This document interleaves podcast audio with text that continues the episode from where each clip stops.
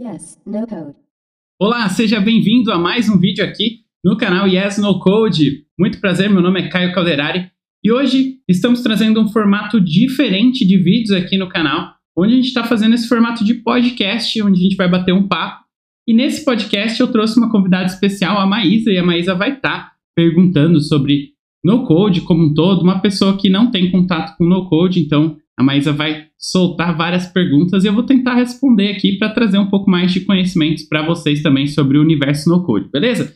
Se você é novo aqui no canal, já se inscreve e compartilha o vídeo também com aquele seu amigo que quer saber mais sobre no code. E aí, Maísa, tudo bem? Tudo bem, Caio? E você, beleza? Tudo certo também, ansioso aqui para a gente começar esse papo e a gente trazer um pouco mais de informação para o pessoal que quer saber um pouco sobre o que é de fato no code, né? Legal, Caio. Vamos lá então. Como foi para você começar no universo no code? Quais foram suas maiores dificuldades? Beleza. Bom, minha história com no code começa desde a história, é, desde o começo da história de entrar na carreira de desenvolvimento web, de design, né? Eu comecei a atuar na área em 2005 e um pouco antes disso eu já tive contato com ferramentas no code na época. Inclusive é engraçado falar que é, pelo fato de ter contato com essas ferramentas no code lá em 2005 ou até antes, 2004 mais ou menos, é, foi porque eu tive contato com essas ferramentas que eu acabei me interessando pra, pela área, né? E acabei me tornando um designer e trabalhando com produtos digitais.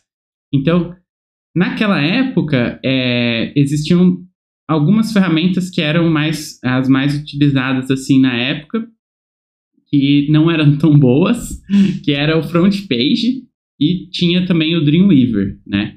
E se a gente for pensar, esses são quase que os avós do no code, porque é, tinha algumas outras ferramentas antes desses, mas daí já não era da minha época, era mais em 1980, mais ou menos.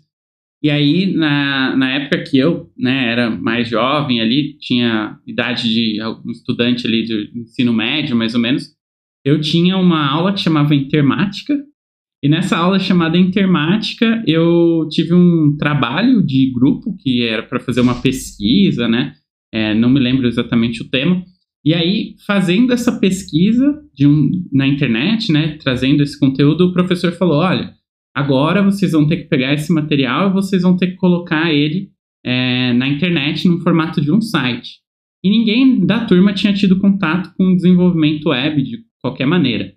E a ferramenta que a gente aprendeu a utilizar nessas aulas de intermática foi o front page.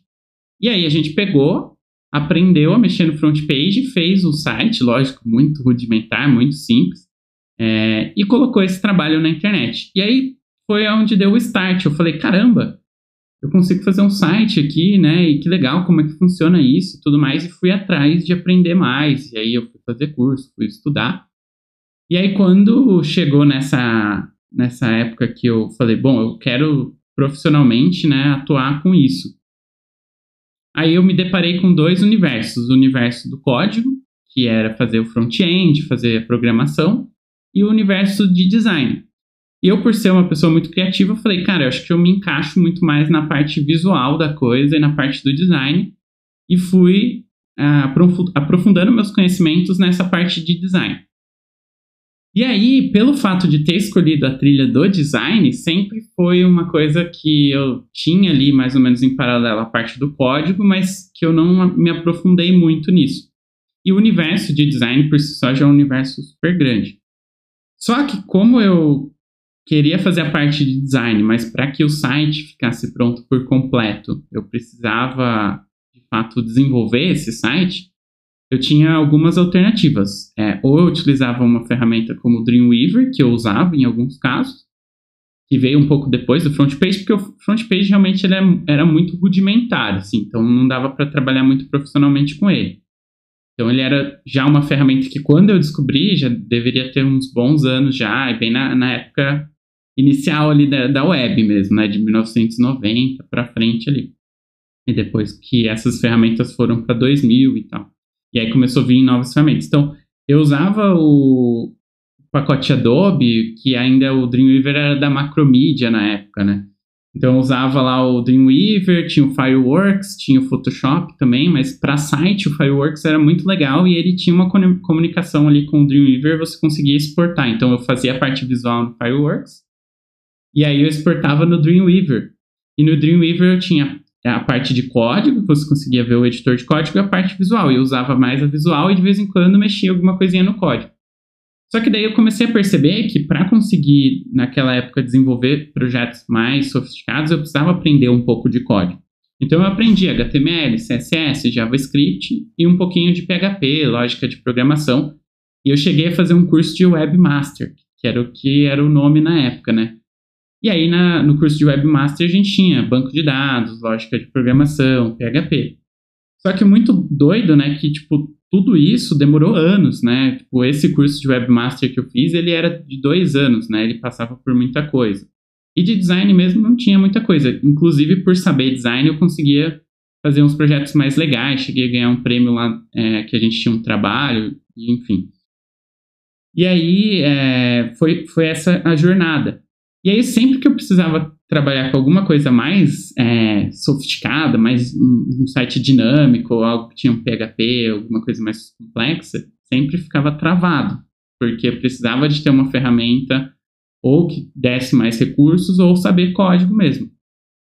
Mas aí, como sempre trabalhei com design mesmo nas empresas que eu trabalhava, tinha pessoas focadas na parte de front-end e back-end, isso não era um problema profissionalmente. Mas quando eu queria fazer um projeto paralelo, que eu queria fazer sozinho, em casa, na, na hora vaga, daí eu sempre ficava limitado ao meu conhecimento. Então, eu não conseguia fazer projetos muito além daquilo que eu conhecia.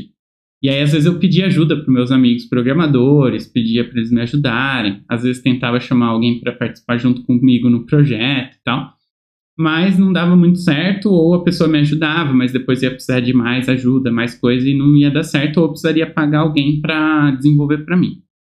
E aí, nisso, começou a surgir várias ferramentas no code. E aí veio o WordPress, que dava para fazer umas coisas mais customizadas, então eu usei bastante WordPress. E depois começaram a surgir mais ferramentas no code mais é, sofisticadas.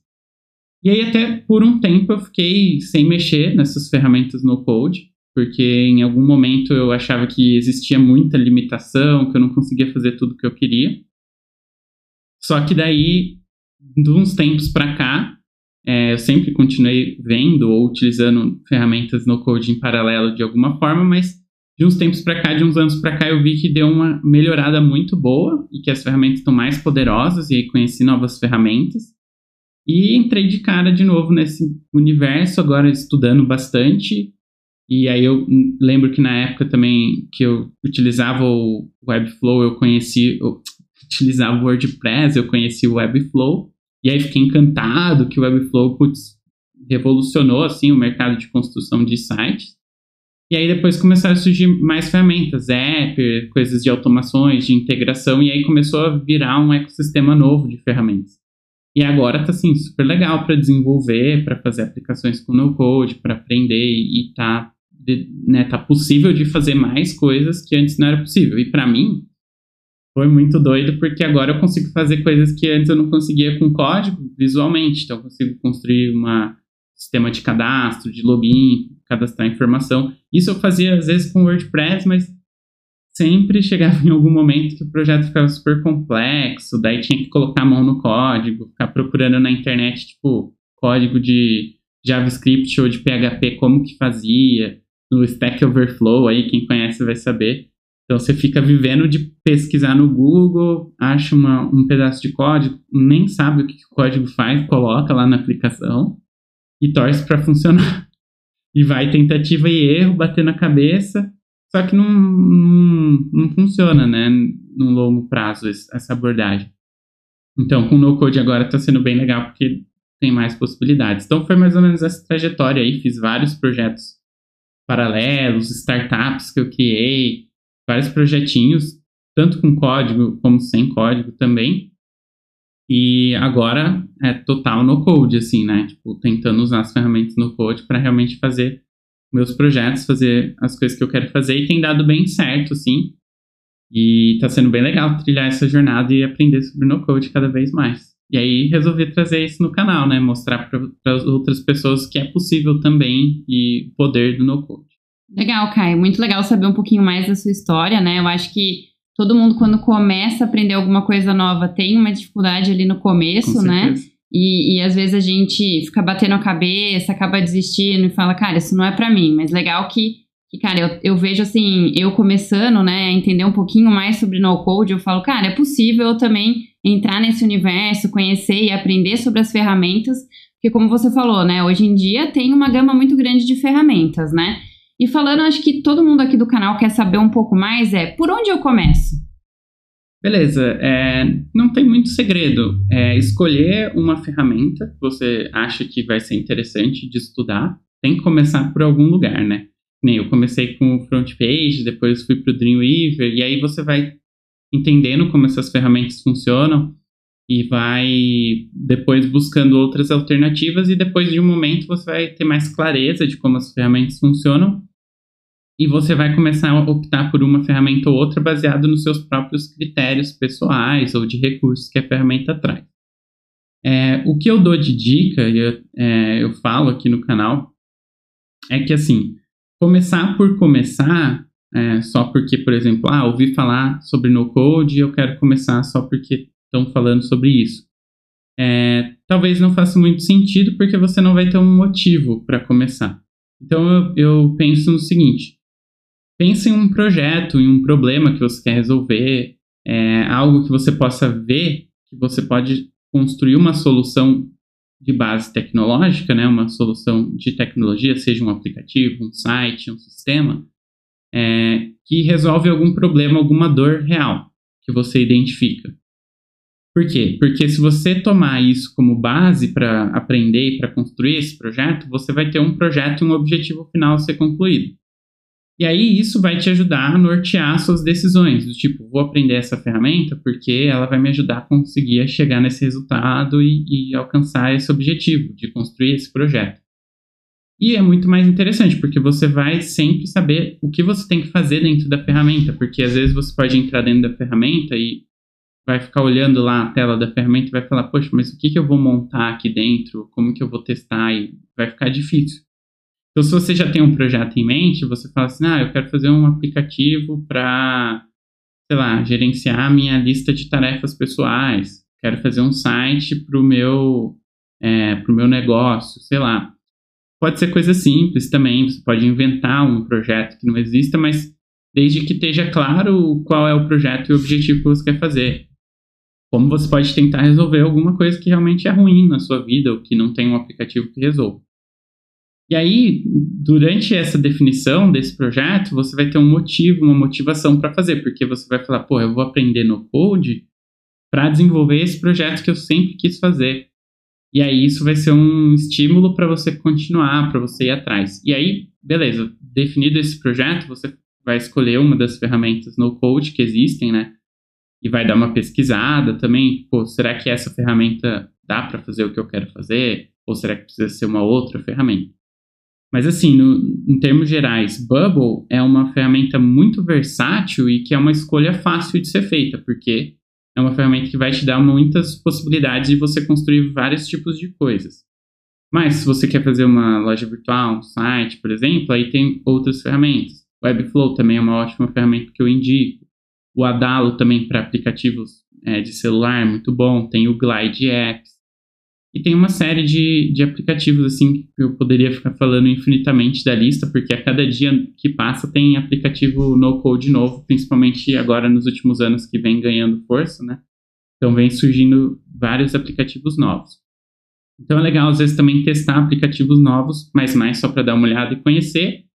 Mas nesse projeto que você vai desenvolver, você escolher uma ferramenta só e focar nela. E talvez eu diria foque em uma ferramenta só, por enquanto, porque aí você vai focar todos os seus esforços de aprendizado, de estudo nessa ferramenta única, e aí é, vai ficar mais fácil, né? Porque você vai fazendo um, um aprendizado progressivo né? em cima da própria ferramenta, cada vez mais vai sendo incremental, você vai sabendo mais e dominando mais da ferramenta. E também você vai se estimular em aprender as coisas que você precisa fazer para que o seu projeto seja concluído. Então, minha dica principal é tenha um projeto, escolha uma ferramenta, foque nessa ferramenta e foque em conseguir concretizar esse projeto do começo ao fim.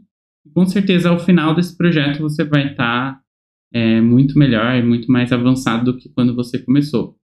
E o legal de ter um projeto é porque, diferente de você estudar por estudar, no projeto você vai colocar em prática os seus aprendizados. Então, você vai fazer um ciclo de é, estudar e aplicar, estudar e aplicar. Isso faz toda a diferença do que simplesmente ver assistir vários vídeos e não interagir com a ferramenta e não colocar o seu aprendizado em prática. Então, esse é um grande diferencial de ter um projeto, de ter um objetivo. Essa seria é, uma das principais dicas que eu daria em relação a quem quer aprender e quer começar. Bem legal, Caio. É, eu que trabalho com, com a parte de gente gestão, né, a parte de desenvolvimento das pessoas, né, eu sempre falo para o meu time principalmente, né, que quando a gente coloca a mão na massa para fazer, aprender um hard skill, como no code, a gente consegue se desenvolver muito mais. Então, se a gente tivesse é, assistindo só um vídeo, por, por exemplo, fazendo o curso em si, e não colocando a mão na massa, eu não vou desenvolver e não vou aprender aquilo é, uhum. realmente como deveria ser, né? Então, acho, acho que isso é super importante. Acho que uma outra dica também legal de dar é: se você conseguir ensinar alguém o que você aprendeu, é, você consegue também absorver muito mais rápido o conhecimento. Eu acho que também foi uma das razões de você ter começado o canal, né? Então, eu acho que isso também seria uma outra dica legal para vocês: é aprendeu, colocar um projeto, coloca a mão na massa, e aí, se você tiver a possibilidade de ensinar alguém, também é bem bacana. Beleza, Caio. E aí, como que. Que, dica, que outra dica você dá assim para o pessoal? Quanto tempo mais ou menos você acha que é necessário? Então, por exemplo, ah, quero desenvolver um site para minha loja virtual aqui do meu negócio. Quanto tempo eu consigo aprender, desenvolver o meu próprio site, minha loja virtual? Beleza. Bom, é, essa é uma pergunta difícil de ser respondida com exatidão, né, por vários fatores. Depende muito do seu background, né, quanto tempo de conhecimento de no-code você já tem ou não tem, ou de tecnologia como um todo. São vários fatores que vão influenciar é, no tempo que vai demorar para você conseguir chegar no resultado e também baseado em quão complexo é o seu projeto também. Então, são várias variáveis, tanto da pessoa como do projeto, que vão influenciar nesse tempo. Mas, tentando responder de uma maneira bem simplificada, sem entender de fato o teu contexto ou é, o contexto do projeto, eu tenho algumas médias de tempo que eu costumo falar. Então, assim, é, vamos pensar em um nível de nível a nível, né? Então, uma pessoa iniciante do zero, quanto tempo ela já estaria entendendo sobre a ferramenta e conseguiria mexer na ferramenta para construir projetos mais simples? Eu julgo que de zero a três meses, né? Tendo aí a possibilidade, se você tiver mais facilidade, de ser antes, e se tiver mais dificuldade, de ser um pouco depois ou nessa média aí de três meses. Por quê? Porque é, é uma curva de aprendizado que no começo ela pode ser um pouco mais difícil para algumas pessoas, mas depois ela se torna muito mais fácil porque a gente está falando de desenvolvimento visual. E por ser visual, a gente já tem familiaridade com várias coisas, né? Principalmente se você já mexe com computador, se você já utiliza alguma ferramenta, você vai entender vários dos conceitos que estão ali e vai ficar mais fácil. É, então, de 0 a 3 meses aí para um iniciante já começar a ter uma noção básica. Aí tudo depende, né? A frequência de estudo, quanto que você vai investir de tempo, vai praticar também para conseguir atingir o seu resultado. É igual na academia, né? Se você for todo dia e fizer um treino bem feito, alimentação, o seu resultado chega mais rápido. Se não, se você dilui essa intensidade e faz de uma forma negligenciada, provavelmente o tempo aumente e o resultado não seja o mesmo. É, Aí, é, para ir para um nível mais intermediário, eu diria que uns seis meses, e para um nível avançado, ali onde você já tem um bom domínio, um ano. Tá? Só que qual que é a diferença é, em relação ao aprendizado de código? Porque o código demora mais é, porque é uma linguagem. Então, se a gente pensar uma linguagem de programação, quando a gente está aprendendo uma língua nova, a gente tem todo um trabalho de associar uma palavra um significado. Então a gente vai aprender como que a gente escreve essa palavra, o significado dela e como ela funciona. Já quando a gente aprende algo visual, Se eu viajo para um outro país e eu já tenho uma, uma familiaridade com o que é uma rua, o que é uma árvore, o que é uma coisa ou outra, o que é um ambiente assim assado, por mais que seja um pouco diferente, eu tenho todas as referências que eu já tenho. Então, o meu aprendizado ele acaba sendo complementar na parte que eu não conheço, juntando o que eu já conheço e tudo vai se tornando conhecido para mim, vai fazendo sentido e eu vou fazendo essas adaptações do que é diferente. Só que a língua é algo totalmente novo, então até eu assimilar o que cada palavra significa e montar ali, né, esse quebra-cabeça, seria a mesma coisa que aprender uma linguagem de programação, então por isso que vai demorar muito mais tempo. E aí, é, a gente está falando só sobre aprendizado. Aí agora, quando a gente vai para a parte de execução, digamos que eu consegui aprender, seja um nível intermediário, um avançado ou um iniciante, o que eu consigo fazer depois de aprendido, o tempo que eu levo para fazer e o que eu consigo fazer, é que também é uma outra curva bem diferente. Porque passado o tempo que eu levei para aprender programação e o tempo que eu aprendi é, levei para aprender no code, depois de ter esse aprendizado, o tempo que eu demoraria para fazer uma aplicação e o tipo de aplicação que eu consigo fazer é infinitamente mais rápido e infinitamente mais fácil. Então, vamos supor que se eu ficasse um ano aprendendo programação e eu ficasse um ano aprendendo no code, no nível que eu chegaria depois desse um ano aprendendo no code e as, as aplicações que eu conseguiria fazer com no code, podem ser que seja é, muito mais avançadas e muito mais rápidas e simplificadas de serem feitas do que utilizando o conhecimento que eu teria em, adquirido em programação. Por quê? Porque em programação você precisa aprender uma série de linguagens, não uma só. Então, HTML, CSS, que é o beabá, o JavaScript ali, depois uma linguagem PHP, Python, é, enfim, tem várias linguagens. Se for para mais amplamente para back-end, banco de dados, enfim, tem várias tecnologias também. Então, é um ecossistema bem grande. E com no-code é, é, basicamente aprender como a ferramenta funciona, mas, logicamente, que são, é, são importantes outros tipos de conhecimentos básicos. Não diria que você precisa de conhecimentos muito avançados, mas um pouco de conhecimento de design e de lógica de programação, mas é só a lógica em si, e banco de dados um pouco também. Porque você vai é, relacionar os dados, vai organizar os dados. Mas isso é tranquilo de aprender, né? E você não precisa ser um expert, um especialista. Você precisa entender o suficiente para você montar as aplicações que você quer. Se você quer montar aplicações mais complexas, vai exigir que você tenha um pouco mais de conhecimento. Mas se você quer montar coisas simples, então você não vai precisar de muito conhecimento. Então, isso que é legal. Então, mais ou menos essas faixas, 3, 6 e 1 ano. E daí, de um ano para frente, eu acho que dá não só para dominar uma ferramenta, é, mas outras ferramentas também. Você já pode começar a abrir o leque de conhecimentos de ferramentas e conseguir trabalhar de uma forma profissional e já é, conseguir desenvolver projetos bem legais. É, eu acho que mais ou menos essa faixa, mas se você já tem experiência anterior, se você já pega as coisas de um jeito mais rápido, se você é, estuda pra caramba, é esforçado, eu acho que dá para encurtar mais ainda esse tempo de aprendizado. E é aquilo, quanto mais projetos você fizer e mais você praticar, mais legal vai ficando, mais engajado você vai ficar e mais você vai conseguir desenvolver ao longo do tempo.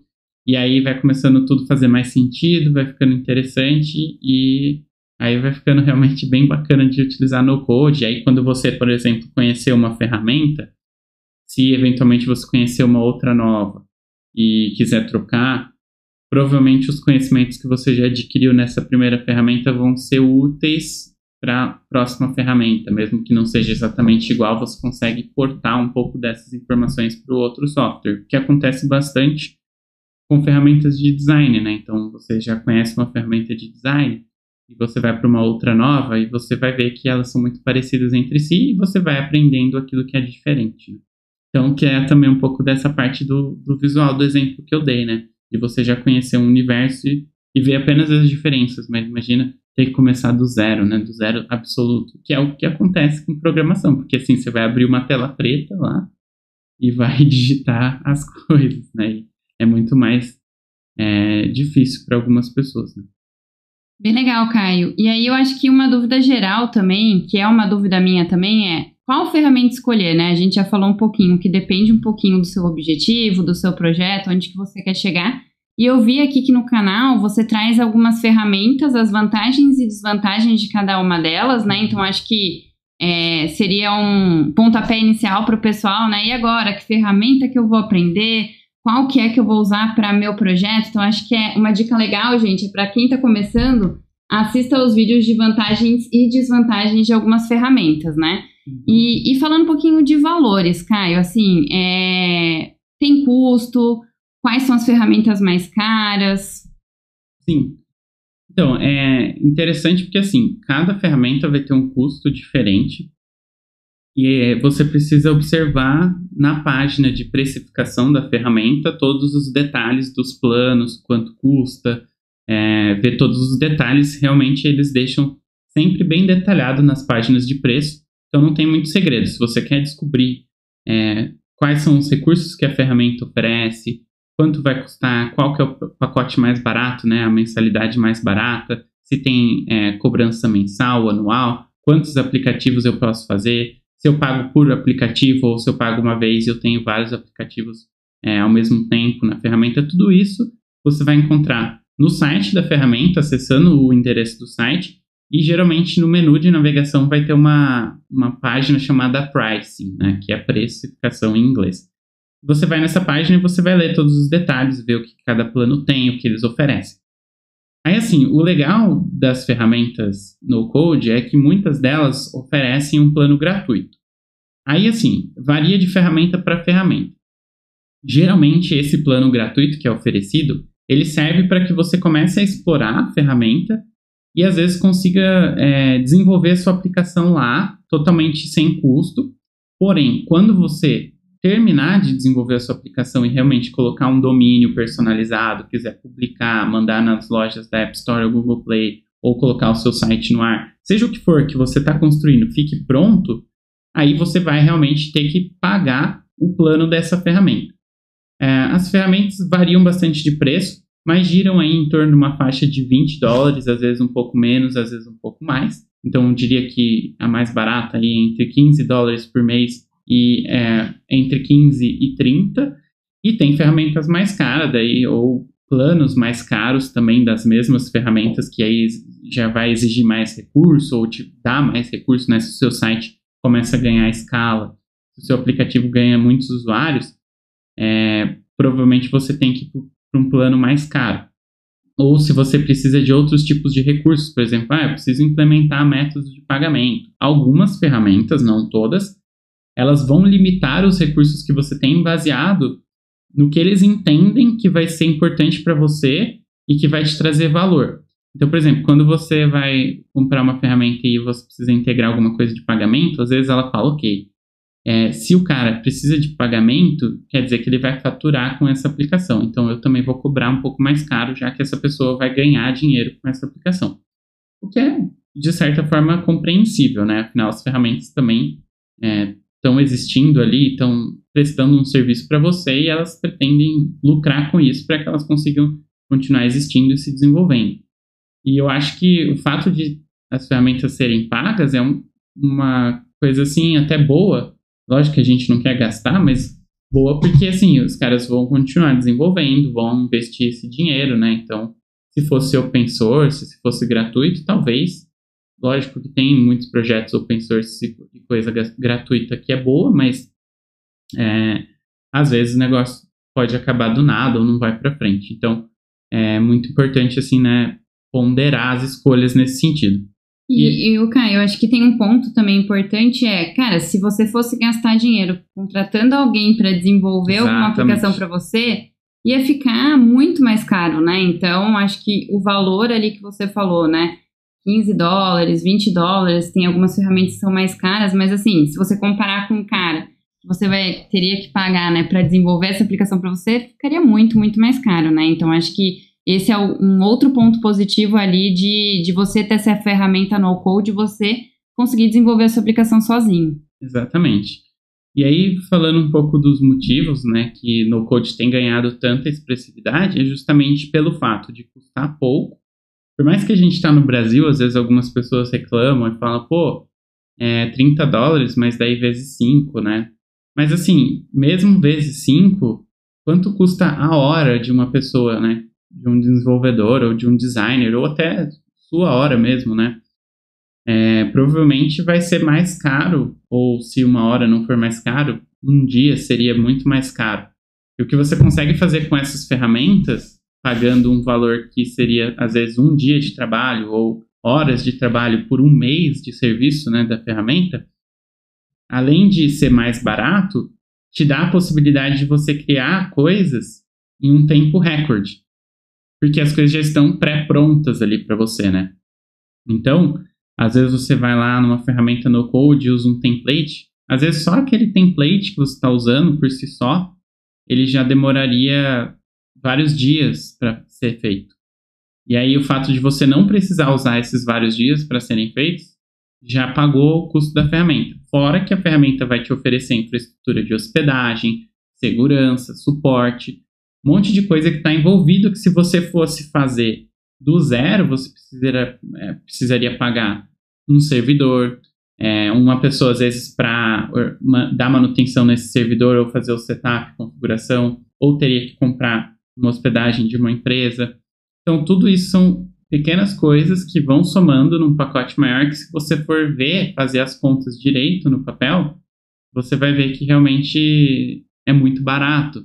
E o tempo que você ganha faz com que fique mais barato e mais rápido. E ser mais rápido, se tempo é dinheiro, é mais barato ainda, né? Então essa que é a grande sacada. Eu acho que às vezes muitas pessoas não têm essa visão ainda, é, não estão visualizando dessa forma. E lá fora, não, a galera já percebeu, já está bombando, investimentos milionários rolando nas ferramentas no code, porque realmente acelera o processo, diminui o custo e facilita todo o processo. Então, é muita vantagem, né? É muito bacana. E, Caio, eu acho que tem uma, uma outra dúvida, assim, que gera bastante. Eu acho que é uma dúvida bem geral, Pertinente. assim, da galera. Eu preciso ter uma máquina boa para rodar essa aplicação, para fazer o desenvolvimento do meu projeto. Precisa ser, é, ser um PC mesmo ou com um laptop eu consigo desenvolver. O que, que você acha? Assim, o que, que você recomenda para a galera? Beleza, legal. É, perguntar sobre isso, né? Então, é muito interessante porque você não precisa de uma máquina mega potente para desenvolver com no-code, porque o que acontece? Uh, principais, as principais ferramentas no-code hoje, elas rodam no seu navegador. Então, você vai acessar o site da ferramenta, no browser ali, e vai estar tá construindo ali. Então, você não precisa nem instalar nenhum programa. Então, assim, até se você tiver em outro lugar, trabalhando, se você não tiver com o seu computador, você consegue acessar a sua aplicação e continuar desenvolvendo, porque você não vai ter nenhuma dependência, né? Tudo na nuvem ali, né? Tudo dentro da internet, tudo dentro da ferramenta. O que também é uma coisa que vem mudando muito dos anos para cá. Se a gente reparar, a gente quase que não está instalando ou baixando mais software para instalar. A gente está usando muita coisa que já está na internet. E eu acho que essa também é uma coisa que contribuiu aí com a evolução dessas novas ferramentas no code que vem surgindo. Já que a gente não está tão dependente tanto de software instalado, essa nova versão aí, essas novas. É, essa, essa, nova série aí de, de ferramentas, tanto ferramentas no code como ferramentas em geral, faz com que o no code também entrou nessa, né? Eles entraram nessa onda e estão com ferramentas web usando essa nova tecnologia aí de ter tudo na nuvem. E tá facilitando pra caramba. Então agora surge um monte de ferramenta no code, tudo na internet. É, as ferramentas também de design, Figma, por exemplo, é também na internet. Então, basicamente, você pode rodar em qualquer computador que tenha acesso à internet, que rode ali o navegador sem nenhum tipo de problema. Pode ser notebook, pode ser um PC, pode ser qualquer sistema operacional também, o que é outra vantagem. Então, tipo, ah, putz, antes tinha um software que só rodava em Mac, eu não tenho Mac, e aí eu não posso utilizar. Não, agora se você está no Windows, está no Mac, até acho que no Linux deve funcionar também, porque basicamente você vai acessar o navegador e pronto, está feito o acesso e você utiliza a ferramenta. Então, está bem acessível para qualquer tipo de pessoa e com qualquer máquina começar a utilizar. Bem legal, galera. Eu acho que esse é um ponto bem bacana, né, de, do no-code ele ser acessível para todo mundo. Eu acho que é isso que deixa ele tão abrangente assim, tendo bastante relevância agora, né, na, na atualidade. E, Caio, acho que a, a última dúvida para a gente fechar, né, esse primeiro podcast, né, eu acho que vão vir outros aí por aí, mas como que você vê, assim, as, as indústrias, né? Você acha que, que as empresas estão é, aderindo ao no-code? Você acha que vai ser uma tendência? Como que você vê o mercado? Beleza. Bom, essa é uma pergunta muito boa. É, olhando assim para o mercado internacional, eu vejo que isso está muito mais avançado. É, em, em, países na Europa, por exemplo, nos Estados Unidos, é, já existem grandes empresas multinacionais utilizando ferramentas no-code. E aí, assim, dá para entender que tem vários tipos de ferramentas no-code hoje no mercado. Então, tem ferramentas que elas são posicionadas para enterprises, né, para empresas de grande porte. Tem ferramentas também que são consideradas low code, né, onde você tem a parte visual, mas também tem uma parte de código e até programadores utilizam essas ferramentas. Então existem multinacionais, empresas de grande porte utilizando já ferramentas no code, é, algumas já há alguns anos, outras mais recentemente. E muitas startups e empresas novas sendo criadas utilizando ferramentas no code ou low code porque é uma forma muito rápida e barata de você criar uma solução, testar, validar, colocar no mercado, não gastar muito tempo e não gastar muito dinheiro, para conseguir provar ali que você tem um negócio, validar e captar investimento e desenvolver esse negócio. Então lá fora isso já tem acontecido bastante é, para empresas de grande e médio porte e para startups, principalmente para startups, porque no ecossistema de empresas um pouco maiores, às vezes existe uma burocracia maior, existe um, um medo também, às vezes, de implementar coisas novas, né? E, e, as coisas andam um pouco mais devagar também nessas empresas. Então, quando a empresa é um pouco menor, é mais fácil de adotar, porque é, é mais rápido, né? Não existe tanta burocracia. Geralmente existe mais espaço de um time trazer isso, começar a rodar como algo experimental e depois se emplacar, eles desenvolvem e levam para as outras áreas é, o buy-in assim, de algum stakeholder que pode ter mais receio, pode estar tá, né, ainda não crendo né, nessa solução ou preferindo adotar algum outro tipo de solução, pode ser menor. E aí, é, para startups, é praticamente o, o, dono decidir ou já começar com no-code ou alguma pessoa que está ali junto na startup trazer é, essa visão e implementar. Então, lá fora já está rolando bastante e no Brasil eu já vejo várias iniciativas, né? é, de startups, já sei que existem multinacionais utilizando empresas grandes e empresas de médio porte também. Lógico que hoje eu, eu acho que ainda não é um cenário tão conhecido ainda, as empresas ainda não estão adotando na mesma, é, na mesma escala que lá fora, mas eu vejo que isso vem crescendo. Eu acho que também a pandemia acelerou um pouco essa, essa adoção e esse cenário de crescimento para empresas é, no Brasil, porque não só no Brasil, mas no mundo todo, né? Porque quando a gente teve a pandemia e vários negócios precisaram se digitalizar de uma forma muito rápida e barata, no code caiu como uma luva e aí realmente começou a ser mais procurado, ser mais utilizado. E aí desde então do ano passado até esse ano vem crescendo bastante o mercado, as empresas estão recebendo aportes e estão desenvolvendo essas ferramentas e logicamente novas ferramentas estão surgindo também. Então, existem ferramentas que são muito focadas em coisas específicas, tipo, ah, vou te ajudar a fazer um app, e tem um contexto muito fechado para conseguir alcançar um objetivo, e tem ferramentas que são mais abrangentes para você construir quase qualquer tipo de coisa. Tem ferramentas que são mais enterprise, e tem ferramentas é, que elas vão te dar opção para você criar também soluções de back office. Então, por exemplo, você tem um, uma ponta de, de alguma área da sua empresa que está deficiente em termos de tecnologia ou que ainda tem muitos processos manuais. Então você quer automatizar alguns processos, você quer sair de planilha de Excel, de e-mail, você não tem um sistema, um CRM, alguma coisa assim, ou se você vai procurar um CRM ou alguma solução de mercado e essa solução é amarrada, ela não funciona para o seu contexto específico. E aí você fala, poxa, eu precisaria de um software diferente, mas custaria muito caro fazer. Então tem algumas soluções de back office é, de ferramentas tanto no code como low code, que você pode criar um dashboard rápido ali, ou criar um aplicativo, por exemplo, um cara que está na ponta lá do estoque, é, ele só faz uma ação de tipo pegar um número de uma caixa e passar e dizer se tem aquele item no estoque ou não. Só que você não tem um sistema que rapidamente ele possa se comunicar com a plataforma do, do serviço que você tem ou a sua loja virtual e fica faltando essa ação acontecer e é tudo manual e sei lá, às vezes é papel. Então você quer às vezes criar um aplicativo que só faz essa leitura e passa isso para o sistema e comunica com o banco de dados central da sua aplicação. Tem ferramentas que são focadas para fazer isso e aí às vezes a interface delas nem precisa ser muito bonita, tem um, uma série de componentes ali para você desenhar a estrutura do seu aplicativo de uma forma bem simples, porque o cara que vai usar também vai usar dois, três botões para fazer algumas ações, e é isso que ele precisa. Só que imagina você desenvolver um software desse, né? Assim, tipo, estaria caro. Aí agora não, você pode ir lá, paga a mensalidade da ferramenta, constrói ou contrata alguém para construir para você e pluga e sai rodando. E o legal é que se você mudar o processo ou entender que tem uma outra forma diferente de fazer, você pode sempre estar tá ajustando, pode estar tá melhorando, né? Então, esse é o poder do no-code. Eu acho que sim, as empresas estão adotando é, e vai continuar cada vez mais crescendo, porque o que acontece?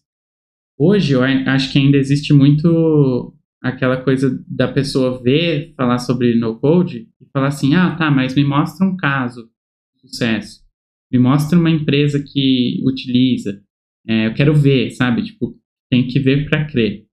Só que o que está acontecendo? Hoje, a gente ainda está nesse estágio, mas daqui a um tempo a gente vai começar a ver cases de sucesso mais claros. Por quê?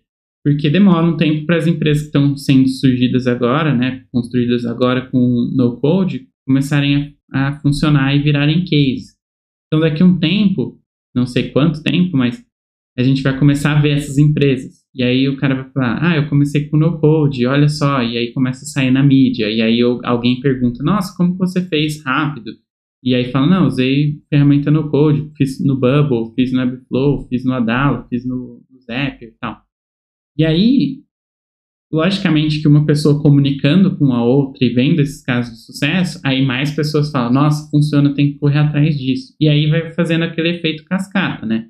Um deu certo, outro deu certo, o outro vai falando, e aí mais pessoas conhecem sobre isso, aí trazem para dentro da empresa. Aí a pessoa de dentro da empresa às vezes já começou a ouvir falar sobre no code. Ah, eu já ouvi falar, mas funciona mesmo? Cara, funciona, eu estudei, já sei fazer, tal, tem um amigo meu que já implementou, tal.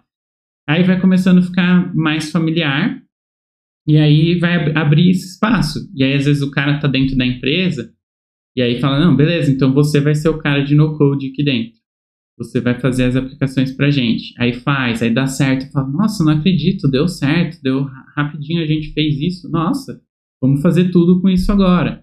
Aí vai ter lugar que não, ah, não vamos fazer tudo ainda, vai ser mais cauteloso, mas vamos fazer outra coisa. Os projetos que der para fazer a gente faz, o que não der a gente ainda mantém do jeito que a gente está acostumado. Eu acho que assim vai começando aos poucos e daqui a pouco o negócio vai pegar. E aí, assim, é, isso não sou nem eu que estou falando, é, mas existe um órgão de pesquisa, né, que é o Gartner, e pode procurar na internet aí sobre o Gartner, que é um órgão super respeitado, que eles fazem super pesquisa, assim, de mercado, tendências, e eles lançaram uma nota já no ano passado falando que cerca de 65% das empresas do mundo inteiro vão estar utilizando ferramentas no code até 2024. Então, se a gente pensar, a gente está em 2021, na, no meio do ano, e a gente já viu muita coisa acontecendo esse ano sobre no-code crescendo, aportes, investimentos. Então, esses investimentos vão começar a transformar as aplicações, a gente vai ter esse tempo de maturação, de entendimento, e a adoção vai vindo com o tempo. E aí eu acho que realmente essa previsão deve se concretizar. Agora, e aí? Se a gente vai ter é, um terço das empresas usando aí ferramentas no code. E eles dizem que entre uma a quatro ferramentas no code. Então, por uma, duas, às vezes mais de uma ferramenta ao mesmo tempo. Quem vão ser as pessoas que vão estar por trás dessas ferramentas, né?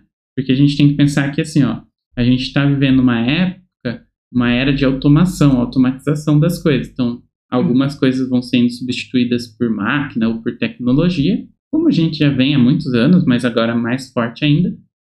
É, só que algumas pessoas ainda vão ter que cuidar dessa tecnologia e estar por trás dessas tecnologias. E as tecnologias elas vão mudando. Então, é uma transição que a gente está vivendo. Então, as, as pessoas agora têm que começar a aprender as tecnologias do futuro que vão ser solicitadas daqui a algum tempo. Então, hoje ainda parece que não está rolando. Mas quando realmente começar a ficar quente o assunto, já vai ser meio que tarde, né? Porque quando estoura o pico da tendência, cara, quem for profissional e já tiver tempo de bagagem, vai estar tá posicionado. Quem estiver sabendo sobre aquilo naquele momento ainda vai ter que passar esse um ano aí estudando, três meses, seis meses, um ano, para começar a estar tá apto para preencher uma vaga, para poder né, fazer alguma coisa com o no-code. Então, é, por isso que é um, né, um assunto importante de falar, é, e por isso que eu, né, eu também estou trazendo essa informação e falando sobre isso já logo de cara, né, desde o ano passado.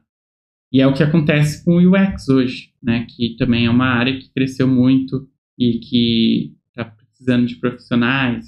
E programadores, tá assim, ó, tá escasso pra caramba. Então, assim, hoje o mercado de tecnologia, ele tem mais oferta do que pessoas para preencher vagas. E a curva de aprendizado é grande para programadores.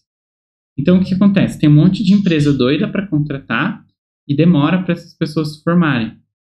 Então, o no-code também acaba sendo um preenchimento desse gap. Porque o que vai acontecer? É, vai continuar tendo vaga para programador, vai ser exigido ainda com certeza, não vai acabar, mas vai começar a ter uma entrada de no-code também. E aí quem tiver né, sabendo sobre no-code vai poder preencher essas vagas, vai poder ajudar a desenvolver essas soluções. Então, assim, ninguém sabe como vai ser exatamente no futuro, mas que vai ter espaço, vai ter, vai ter demanda. Já tem demanda, na real, né? Hoje, é, se a gente fala, pô, quero contratar um desenvolvedor no code, é difícil achar ainda, porque é muito novo mas já tem demanda, né? Então, do mesmo jeito que já é escasso programador, no coder é mais escasso ainda, só que o tempo de desenvolver novos no coders e novos programadores é diferente, então a gente pode conseguir é, desenvolver pessoas que manjam de no code mais rápido e preencher esse gap mais rápido do que a gente treina novos programadores. Mas eu diria também que é interessante aprender programação em algum ponto da sua jornada porque não é algo que vai acabar. Mas é legal começar pelo no code assim como eu comecei, porque daí você vai entender bastante coisa rápido e depois, se precisar de programação, você já tem toda essa bagagem aí, já pode ir para níveis mais avançados com no code e entrar no universo low code, né, que é juntar a parte de no code com a parte de programação. Olha aí, galera, oportunidade aí no mercado de trabalho, hein? E eu acho que também vale ressaltar, né, que grandes empresas aí como a Microsoft, né, vem entrando nessa onda com o lançamento do Office 365, né? Então tem várias aplicações dentro dele, Power BI que você consegue criar os seus dashboards. É, tem a parte também do próprio SharePoint que você consegue criar um site para sua empresa, uma uhum. página virtual e Power Apps, entre outros aplicativos. Então, acho que está todo mundo aí surfando nessa onda do no code uhum. e eu uhum. acho que você não deve ficar de fora, né? Exato. E só para complementar, um, um, dado interessante é que, assim, como você bem citou, os grandes players do mercado, Microsoft, Amazon e Google, eles já têm, os três já têm ferramentas no-code. Então, o Google comprou uma ferramenta no-code chamada AppSheet, é, que é uma ferramenta aí para criação de aplicativos e se você entrar no site, você vai ver que é mais voltada para back office, então para criar esse app aí da ponta de estoque, né, resolver alguns aplicativos simples para gestão da sua empresa e tudo mais. Então o Google já está posicionado com uma ferramenta no code. O, a Amazon, que por nem nem vou falar nada, né, na Amazon sobre tecnologia, vocês sabem, né, tem os robozinhos lá e tudo mais. Então, assim, a AWS, que é um, né, um dos principais servidores aí de hospedagem hoje e outras tecnologias, então a Amazon tem o Honeycode, que é uma ferramenta no code também, e a Microsoft, cara, a Microsoft não dá ponto sem nó, né? Então é, eles têm o Power BI, né? Então eles têm o Power BI e é assim, se for pensar, né, a plataforma Microsoft, né? Que é a mesma briga aí que a gente tem entre Google e Microsoft. Então a empresa já compra o, a plataforma como um toda, Exatamente. comunicação, e-mail, tudo integrado. E uma coisa importante de, de mencionar, né, é que assim, essas empresas grandes, elas já sabem, né, que no code vai ser o futuro, já é o presente. Então elas já se posicionaram, elas têm soluções aí para atender nesse nicho também. Então isso já é um grande indicador que se, cara, Google, Microsoft e Amazon estão investindo em tecnologias no code, é porque é, isso aí mesmo, não tem muito o que discordar. E outra coisa é que assim, a gente, se a gente pensar da onde que vai vir muita gente é, e da onde que vem também os no-coders assim do passado, né, ou, ou até do presente, de pessoas que utilizam planilha de Excel. Exatamente. Porque o Excel é uma ferramenta, diria assim, no-code, pelo simples fato que assim a pessoa dentro da empresa precisa resolver algum tipo de problema, precisa criar alguma aplicação que não existe. Para onde que ela recorre? Ela vai no Excel e monta uma planilha.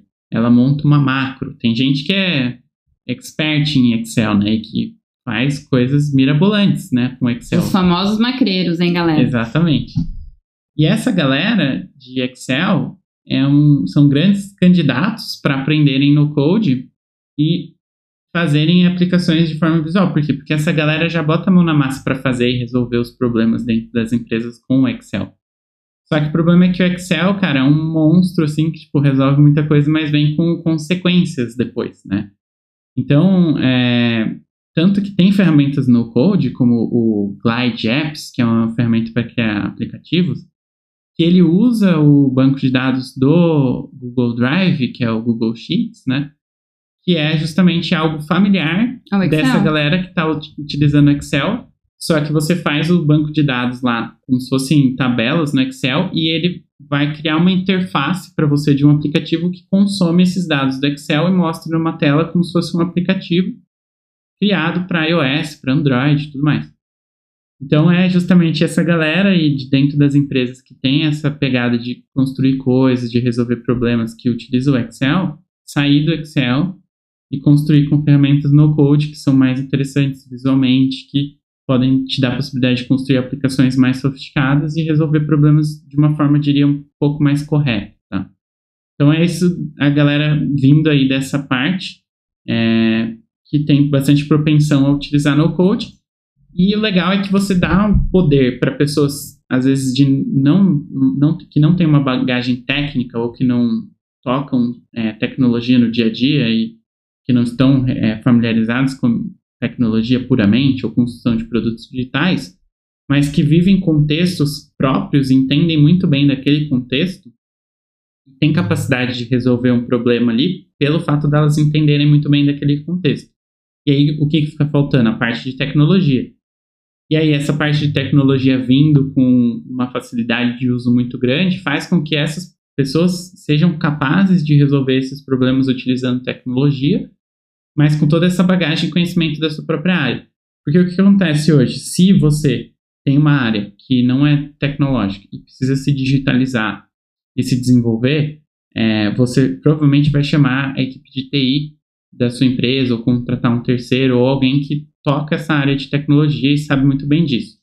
Só que o que acontece? Existe um gap entre essa área e a área que está sendo atendida. Por quê? Essa área de tecnologia ou essas pessoas que vão tratar esse problema vão ter um esforço muito grande de emergir dentro desse contexto, entender como tudo funciona, e mesmo com todo esse esforço sendo feito, elas vão conseguir atingir um entendimento, mas nunca vai ser o mesmo entendimento de quem vive e quem sofre o problema e quem está no dia a dia. Exatamente. Então, imagina a pessoa que está ali imersa no contexto poder ela mesma sanar o problema com o conhecimento de ferramenta no code. Esse que é o grande pulo do gato. Então, assim, o tempo vai ser menor, o, talvez o resultado seja melhor. A espera pelo suporte, né? Eu acho que eu posso dar um exemplo pessoal meu, né? Eu era uma grande usuária aí do Excel, né? E recentemente, há mais, mais ou menos um ano atrás, resolvi aprender um pouquinho de, de Power BI, né? Nada mais é do que uma ferramenta no code e posso falar que tive dificuldade no começo, mas assim, nada muito grande. Então foi o que o Caio falou, né?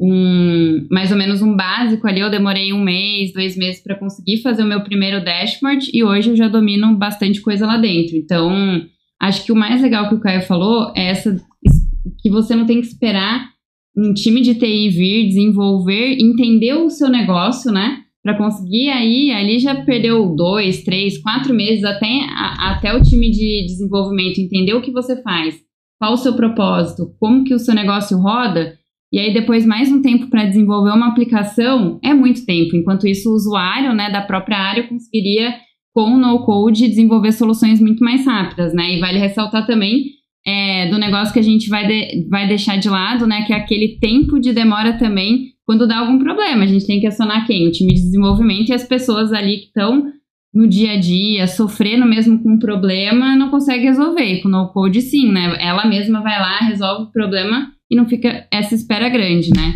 Bom, gente, acho que é isso por hoje. Acho que foi bem legal o papo, né? Acho que a gente pode passar vários dias aí, ficar bastante tempo falando um pouquinho mais de de no code, né? Então queria que vocês comentassem aqui nos comentários o que mais vocês gostariam de, de ter de assunto aqui no podcast. Comente aqui pra gente, a gente quer trazer conteúdos, bate-papos legais, né, Caio? Acho que esse foi o primeiro para a gente aprender um pouquinho mais, né? Como é o formato do podcast, se o pessoal vai gostar ou não. Mas comentem aí os assuntos que vocês gostariam que a gente discutisse aqui. E aí, Caio, gostou aí do nosso primeiro bate-papo? Sim, com certeza. Eu acho que é um formato diferente, né? E a gente consegue agregar bastante conversando assim, falando sobre pontos e dúvidas que as pessoas podem ter. Eu acho que a gente consegue traduzir um pouco aí é, do que, que é no code, a gente pode falar bastante e acho que deve ter ficado bem claro. Se tiver alguma dúvida, deixe um comentário aqui embaixo e a gente pretende trazer mais formatos como esse ou outros formatos aqui também no canal. Então, se você gostou, já deixa o like aqui no vídeo, compartilhe esse vídeo com seu amigo que pode estar querendo aprender aprender mais, né, e saber mais sobre no code.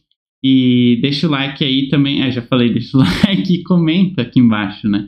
Comenta aqui embaixo se você quiser saber alguma coisa, se você quiser é, falar qualquer, qualquer assunto, qualquer coisa sobre no code, perguntar coisas para os próximos episódios também. Eu acho que foi bem bacana o papo, né, Maísa? Obrigado aí por participar. Eu acho legal também trazer a Maísa, porque no mercado de tecnologia como todo a gente não tem muitas mulheres, então também trazendo um pouco da representatividade feminina aqui no canal Yes No Code. A gente falou tanto que agora já tô até ficando cansada. Bom, Caio, valeu pelo convite. Espero estar aqui em alguns outros podcasts junto com você e gostei bastante desse momento. E é isso, gente. Obrigada aí a todos e dê o like. Isso aí. E tem vários vídeos aqui no canal para você começar a aprender, tutoriais, é, vantagens e desvantagens das ferramentas. Então, se você quiser realmente começar o seu primeiro passo aí no universo no code, é só acessar os outros vídeos aqui no canal. Tem bastante conteúdo para você maratonar e aprender bastante. É isso aí, valeu. Obrigado por assistir até agora. Vamos ficando por aqui e até o próximo vídeo. Yes, no code.